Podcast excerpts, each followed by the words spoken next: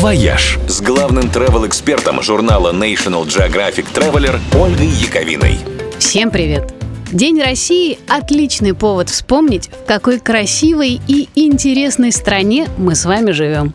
За всю жизнь не успеешь увидеть и десятые доли красоты чудес, даже если вообще больше ничем не заниматься.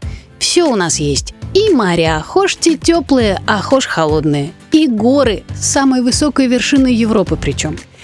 Леса великие, и пустыни, в общем, любой земной пейзаж найти можно. А можно и неземной. Запросто.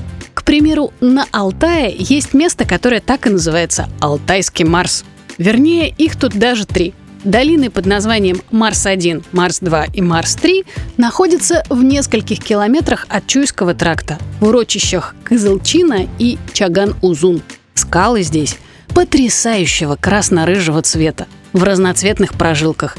Причем оттенок настолько яркий, что кажется подправленным в фотошопе. Смотришь и глазам не веришь.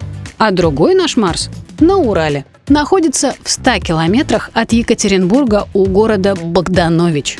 Уральский Марс – это старые карьеры огнеупорных глин, которые начали разрабатывать еще в XIX веке. За сто лет поверхность месторождения покрыли высокие холмы причудливых красно-лилово-серых цветов. Дожди и ветра придали им странный морщинистый рельеф, а между холмами образовались каньоны и озера с водой буро-красного, охристо-желтого и ярко-бирюзового цвета. Ну, просто космос. Да даже под Москвой и Питером можно найти марсианские пейзажи – знаменитые кондуки в Тульской области и Борницкий карьер под Гатчиной, чьи странные круглые холмы вдохновили Тарковского в фильме «Сталкер». В общем, в смысле путешествий страна у нас, ну, космически красивая. «Вояж» – радио 7 на семи холмах –